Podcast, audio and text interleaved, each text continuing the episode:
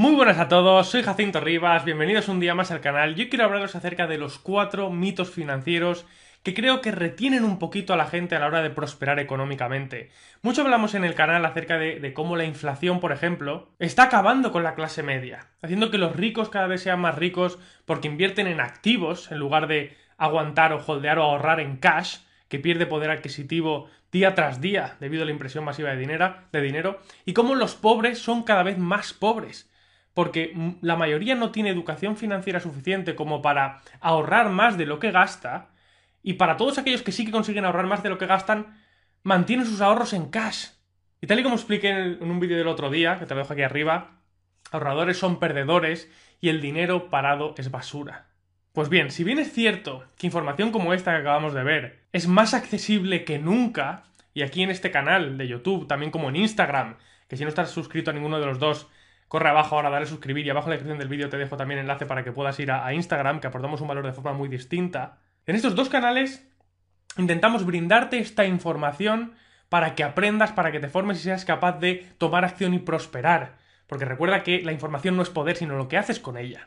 Entonces es muy importante que lo que aprendas aquí luego vayas y lo, y lo transformes en acciones que te permitan crecer financieramente hablando. Pues igual que la información también está más accesible para todos, más que nunca, también lo está la mala información o la desinformación, o la información errónea. Así que es por eso que hoy quiero que conozcan estos cuatro mitos financieros que suelen estar en boca de todos cuando se mete la gente a, empezar a aprender acerca de educación financiera, pero que en mi opinión retienen a la gente a la hora de prosperar económicamente. Así que espero que después de ver este vídeo puedas identificarlos, puedas apartarlos y puedas así avanzar y crecer. Vamos allá. Mito financiero número uno. Trabaja muy duro. Déjate la piel, trabaja duro, echa horas extra, trabaja más horas hasta que desfallezcas y luego echa dos más. Piénsalo, si trabajar duro fuese la clave del éxito, ¿por qué no son millonarios los recolectores de naranjas o los albañiles? Yo con 15, 16, 17 años recogí naranja, recogí melón, cargué con contenedores de, de muebles de 40 pies día tras día. Y te aseguro que se trabaja muy duro. Llegas todos los días a casa con dolor de pies, dolor de manos, dolor de espalda, callos en las manos. Llegas destrozado. Trabajas muy duro. Y la realidad es que millones de personas que realizan este tipo de trabajos, o, trabajos como cajeros, asistentes, barrenderos, camareros, ojo, todos estos trabajos muy dignos y necesarios, pero millones de estas personas no ganan lo suficiente como para tener una vida cómoda. Y trabajan muy duro, te aseguro que trabajan muy duro. Si el secreto del éxito fuese trabajar duro, mucha más gente sería rica y llevaría seguramente una vida mucho más, no lo sé, a su gusto. Y no es así. La cuestión aquí es que la gente no entiende que el dinero tan solo es una medida del valor que tú aportas al mercado. Si aportas más valor, ganarás más dinero. Es así de sencillo. Si eres capaz de solucionar mayores problemas, problemas más grandes, vas a ganar más dinero. Si preguntas a la mayoría de la gente que cómo podrías ganar más dinero, que te aconsejen a ver qué te pueden recomendar, la mayoría te va a decir, trabaja más duro, trabaja más horas, busca un, un segundo empleo o un tercer empleo. Te volverás loco desempeñando tareas muy distintas y al final tus resultados van a venir de la misma forma que tu enfoque, diluido. Métete en la cabeza que si sigues desempeñando tareas de 7 o 10 euros la hora, eso es lo que vas a obtener. Aparte de un cansancio y un agotamiento increíbles. ¿Qué tal si en lugar de eso incrementas el valor que puedes aportar durante esas horas que trabajas? ¿Qué tal si aprendes a solucionar problemas mayores, más grandes?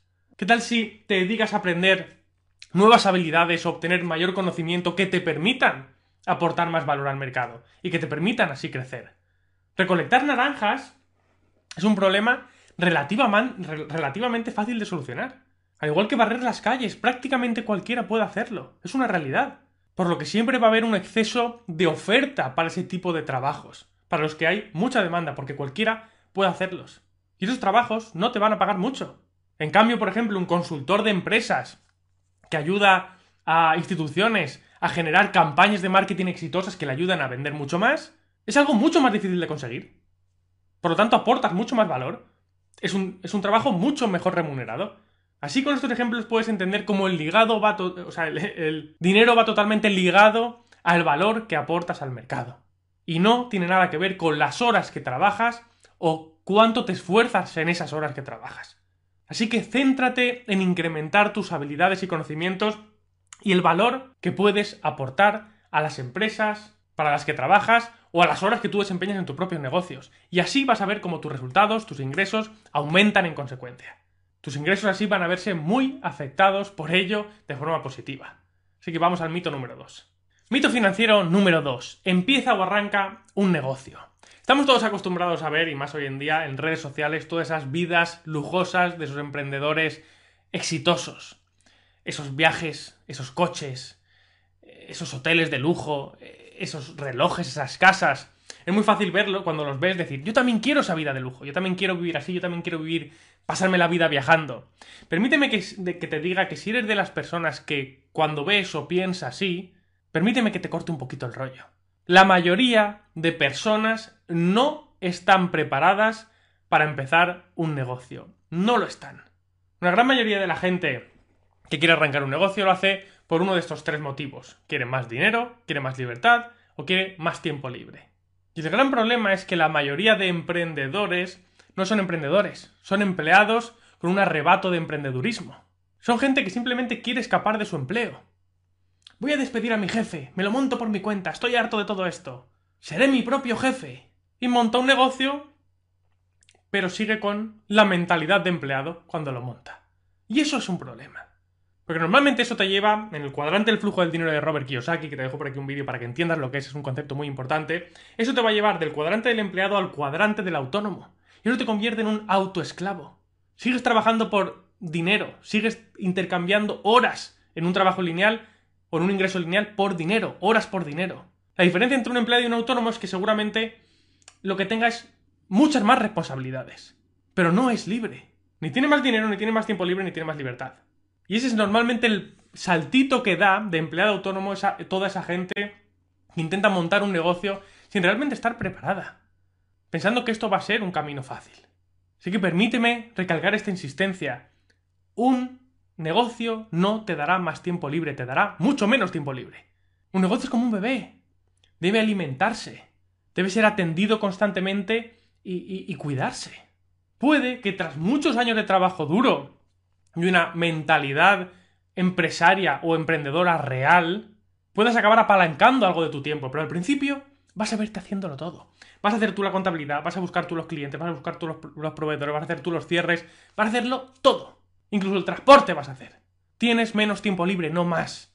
Y si eres un emprendedor, estarás, mientras ves esto estarás así, asintiendo con la cabeza. Sabes que nuestro, nuestro, nuestro trabajo, nuestro emprendedurismo, al final es 24 horas al día. Aun cuando se supone que no estás trabajando, no puedes desconectar. Estás todo el rato pensando, ay, esto lo hice bien, lo hice mal, ¿cómo puedo mejorar esto? No dejas de darle vueltas a las cosas. Entonces, por favor, acabemos con este mito financiero. Montar un negocio no es para todo el mundo. Si quieres el camino fácil, créeme, busca un empleo. Ese es el camino fácil. Recuerda que simplemente tienes que aportar más valor en tu empleo, pero ese es el camino fácil no montar una empresa. Vámonos con el mito financiero número 3. Mito financiero número 3. Y este sorprenderá a algunos seguramente. Ingresos pasivos. es que me gustaría que de verdad entendieseis bien este concepto cuando... Porque aquí la realidad es que en este canal usamos mucho el concepto o las palabras ingresos pasivos. Pero hablo de ello sabiendo exactamente a lo que me refiero. Y seguramente tengamos que reacuñar ese término porque creo que tiende a confundirse la realidad o la positividad de esto cuando realmente muchas veces podría, podría tener una connotación negativa. El problema es que se usa mucho porque seguramente eh, hayáis visto o hayáis leído muchos libros de educación financiera, sobre todo de los años 2000 para adelante. Muchos habréis leído esos, esos, esos libros en los que te dice que te enfoques en los ingresos pasivos. Enfócate en que esos ingresos que lleguen en piloto automático a tus bolsillos mes tras mes y que hagan que puedas despreocuparte de todo y retirarte. Las compañías de marketing multinivel, por ejemplo, utilizan mucho este concepto de ingresos pasivos para vender. Son, su herramienta número uno de marketing, de su modelo de distribución. Trae solo dos personas y túmbate a beber daiquiris en la playa. Ese es muchas veces el speech de venta de ese modelo de distribución, basado en los ingresos pasivos. Y ese, damas y caballeros, es posiblemente el motivo por el que el 95% de las personas que arrancan un negocio de marketing multinivel que ojo, ¿eh? Ojo, porque qué casualidad que realmente es prácticamente el mismo porcentaje de, negocios de pequeñas y medianas empresas que a los tres años está cerrada. Bien, y ahí vamos al mito número dos. El 95% de los negocios pequeños que se montan eh, se montan con mentalidad de empleados y se acaban cerrando. Y el marketing multinivel pasa lo mismo. El 95% de la gente no gana dinero. Porque entran, entran con esa mentalidad de el ingreso pasivo. Y se centran en el ingreso pasivo. Y se creen que van a llegar aquí y van a traer a dos personas a su negocio y se van a tumbar a beber daiquiris en la playa. El ingreso pasivo en su mentalidad es que le den dinero por nada. Ganar dinero sin hacer prácticamente nada. Y la realidad es que el 5% de las personas que vive del marketing multinivel, o el 1% de esas personas que hemos obtenido grandísimos resultados en esta maravillosa industria, este magnífico modelo de distribución, nos hemos dejado la piel. Nos hemos dejado la piel en ello. Para mantener esos ingresos pasivos, tenemos que estar siempre ahí al pie del cañón, haciendo nuevas presentaciones, formando nuevos líderes, atrayendo nuevos clientes, vendiendo constantemente, haciendo viajes, haciendo zooms, haciendo presentaciones. Hay que estar ahí trabajando. Constantemente. Es que por eso creo que hay algo erróneo al nombrar así este concepto. Pasivo, el ingreso pasivo. Fíjate que si tú acuñas a pasivo como pasivo a cualquier. lo metes en cualquier otra área de la vida, normalmente es un término negativo. No funciona en otras áreas. Imagínate, quiero ponerme fuerte, quiero ponerme en forma. Voy a ir al gimnasio a hacer unos ejercicios pasivos. No funciona. Por eso no todo el mundo tiene abdominales, porque el ese de las máquinas que venden en la teletienda no funciona. No funcionan los ejercicios pasivos. O igual que si tú quieres tener una relación con tu pareja saludable, buena, que prospere, no vas a ir y vas a decir, voy a ir a tener unas citas pasivas. Voy a ir a tener una cena con mi pareja pasiva. Voy a dejar que ella me hable y yo voy a estar así. Imagínate, no tiene sentido. El término pasivo es muy peligroso si no se utiliza o se entiende como toca. E implica, tal y como se utiliza, obtener algo por nada. Y eso no funciona así, todo requiere trabajo. Hasta las más comunes ideas, las más famosas ideas o, cuestiones que están relacionadas con los ingresos pasivos como eh, las acciones, la venta de productos online, los alquileres de inmuebles, el staking cripto, tienes que estar encima de una manera o de otra. Y ahora voy a profundizar en esto. ¿Por qué? Porque los, los mercados pueden cambiar. Los productos pueden volverse obsoletos. Los inquilinos pueden dejar de pagar. Los productos pueden volverse obsoletos. Los, las cripto en las que haces staking se pueden caer. Pueden desaparecer. Hasta el top de la lista Forbes está muy encima, muy encima de sus inversiones y de sus negocios. Sí que es por eso que creo que deberíamos reacuñar este peligroso término ingresos pasivos y, y cambiarlo por otro, que es ingresos apalancados. Esa es la clave, ingresos apalancados. La verdad es que representa muchísimo más a la realidad de lo que se supone que son los ingresos pasivos. Los ingresos apalancados son aquellos que generas utilizando los recursos, el tiempo o el dinero de empresas o personas, de otras empresas o personas. Te apalancas de ello. Por ejemplo, cuando contratas a empleados para que te gestionen esos inmuebles o para que lleven esas páginas de venta online tuyas, ahí te estás apalancando de trabajo humano, de otros humanos, de otro tiempo humano. Cuando, por ejemplo, accedes a crowdfunding para fundar tu nueva empresa o adquieres una hipoteca para comprar un piso, ahí te estás apalancando financieramente del dinero de otras empresas o personas. Al igual que cuando, por ejemplo, estás utilizando la tecnología de Quailian para hacer staking cripto y que cuiden que su tecnología cuide de tu capital, ahí te estás eh, apalancando de recursos de una empresa o una persona. Esos son ingresos apalancados. Y eso se ajusta más a la realidad. Ingresos pasivos implican dinero por cero esfuerzo, cero trabajo, cero nada, por nada. En cambio, ingresos apalancados implican dinero o resultados por el trabajo de otros, los recursos de otros o el dinero de otros. Así que ten cuidado con no confundir estos conceptos y si usas el término ingresos pasivos porque todo el mundo lo usa y es el bueno, las dos palabras que se utilizan para referirse a este tipo de ingresos, por lo menos ahora ya que has escuchado esto, entiende tú la diferencia y no caigas en el error de que los ingresos pasivos son ingresos que consigues por nada, porque no es así. No existe el dinero por nada. Siempre tiene que haber una contrapartida de valor. Y con eso nos vamos al mito número uno. Más valor, más resultados. El ingreso apalancado ofrece un valor para obtener los ingresos. El ingreso pasivo no ofrecería nada por obtenerlos. Así que por favor espero que esto te quede claro y nos vamos al último mito financiero, el número 4. Mito financiero número 4. Este también quizá puede que te choque un poco. Libertad financiera. Dice Robert Kiyosaki, volvemos a citarlo aquí otra vez, que para ser financieramente libre necesitas al menos 7 fuentes distintas de ingreso. Y la verdad es que puede parecer descabellado, pueden parecer, parecer muchas, pero creo que la verdad es que se acerca bastante a la realidad de lo que se necesita. Porque la verdad es que en el caso de no tener esas 7 fuentes de ingreso distintas y bien diversificadas, la realidad es que en la mayoría de casos la libertad financiera es eh, poder hacer lo que quiera cuando quiera eh, sin tener que preocuparme nunca más por nada. Ese concepto de libertad financiera normalmente es una ilusión. Porque la realidad es que, que tengas un par de negocios e inversiones que trabajen en automático después de un trabajo duro, obviamente, que traigan dinero a tu bolsillo todos los meses y que te den libertad financiera hoy, no significa que te vayan a traer libertad financiera o te vayan a otorgar libertad financiera mañana. Las cosas cambian, los mercados cambian, los gobiernos cambian, la política cambia, todo cambia. Veamos unos ejemplos clarísimos que todos seguramente tengáis en mente y que los veáis claros, porque son ejemplos, y como estos hay cientos. Por ejemplo, el tema de la energía solar, los paneles solares en España. Hace 10 años era súper rentable montar huertos solares. Súper rentable porque el gobierno te subvencionaba todo. Toda la compra de energía. De repente eso cambió, se impusieron un montón de impuestos y toda la gente que había puesto tantísimo dinero ahí a trabajar empezó a ver como su, rentabilidad era basura. Es cierto que ahora, 10 años después, eh, vuelve a ser un poco más rentable. ¿Por qué? Porque el coste de producción de instalar esas redes eh, de placas solares ha bajado mucho. Entonces vuelve a ser rentable. Pero la verdad es que el día de mañana nadie te dice que el gobierno no vuelva a aplicar grandes impuestos o, que te pague la energía mucho más barata y deje de ser rentable. Otro ejemplo, Blockbuster o los videoclubs. ¿Qué pasa? ¿Cuántos videoclubs ves hoy en día? ¿Qué pasó cuando Netflix llegó? La inmensísima cadena de, de videoclub Blockbuster se fue al garete y prácticamente de la noche a la mañana. ¿Quién le iba a decir a ese, a ese dueño de ese negocio o accionistas que tenían un, imperio tal, que tenían libertad financiera, no, lo siguiente, que de la noche a la mañana su negocio iba a ser muerte. Las cosas cambian, las tendencias cambian, todo cambia.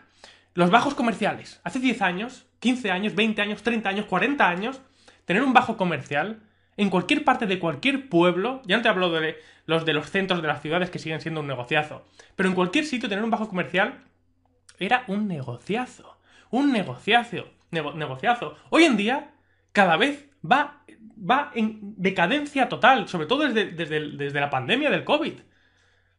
Ves la mayoría de bajos cerrados, cerrados, pero es que la tendencia va a seguir así porque ya casi todo se vende online, ya no necesitamos eh, prácticamente espacios físicos, muchos trabajamos desde casa, es una tendencia muy clara. Y el que tiene bajos comerciales que no están en el centro o en lugares de muchísimo paso, seguramente vea cómo va a pasarlo mal con, con esas inversiones que hizo en su día.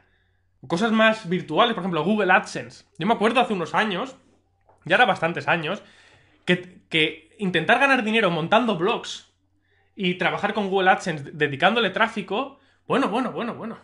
Bueno, bueno, bueno, bueno. Eso era un negociazo, ultra pasivo. La gente se dedicaba a hacer blogs, en un día o dos ya tenía un activo de lujo. Eso duró un año.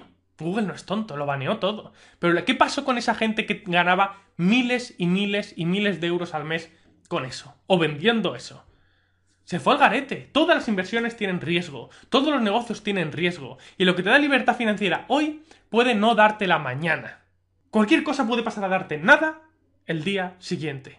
Así que realmente en lugar del término libertad financiera, prefiero el término que utiliza mi mentor Dan Locke, y que comenté brevemente en la entrevista que me hizo Malik el otro día en Instagram, que hemos resubido ahora YouTube, te la dejo aquí arriba porque creo que te va a gustar, se habló de conceptos muy importantes, prefiero el término confianza financiera.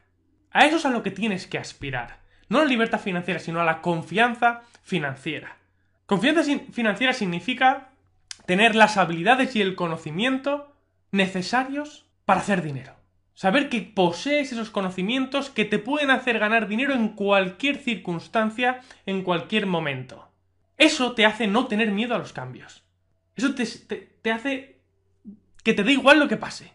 Te da la posibilidad de tener que empezar de cero si lo necesitas. Sabiendo que vas a triunfar igual. La confianza financiera te da seguridad real, te da confort, te da tranquilidad. Y eso se consigue obteniendo o adquiriendo habilidades que te paguen bien, lo que se llama un high income skill.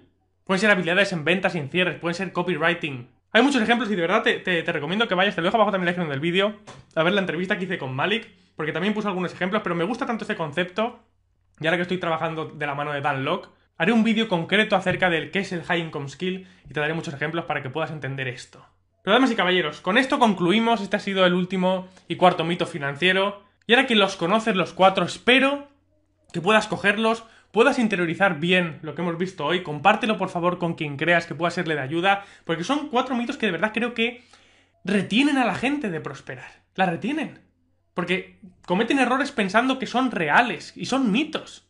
Así que estudialos, interiorízalos y aplica todo el conocimiento que aprendes aquí en el canal. Suscríbete, por favor, suscríbete también, únete a la comunidad en Instagram, te dejo abajo el enlace en la descripción del vídeo. Espero que toda esta información que ponemos a tu disposición, a tu disposición te ayude a crecer, te ayude a prosperar económicamente hablando. Sin nada más y caballeros, esto ha sido todo por hoy. Abajo en la descripción del vídeo te dejo un montón de recursos.